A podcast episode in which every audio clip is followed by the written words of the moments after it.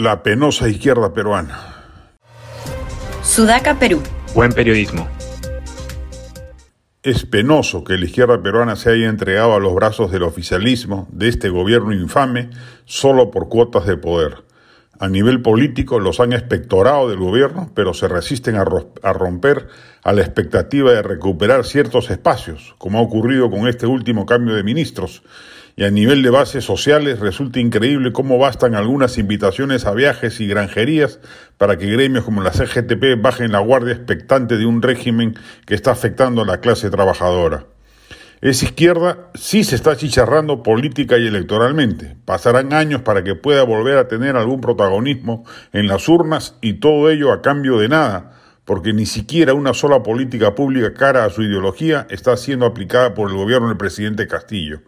Ni constituyente, ni segunda reforma agraria, ni redistribución de la riqueza, ni reforma tributaria, ni reformas en la salud y en la educación públicas, de políticas naturales a la izquierda peruana, nada de nada.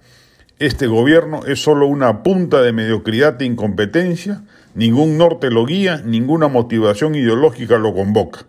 Es una desorganización criminal llegada a manejar corruptamente el Estado.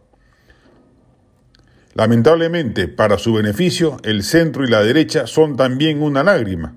No hay coordinación política alguna, se va a repetir la multiplicidad de candidaturas, no se acierta en el guion opositor, la gente está harta del costo de vida, de la delincuencia y la corrupción y la oposición convoca marchas de no la constituyente a las que, como consecuencia de su desfase del sentir popular, va casi nadie. Y en el reino de los poderes fácticos, la incertidumbre es total conduciendo al pasmo y la inacción.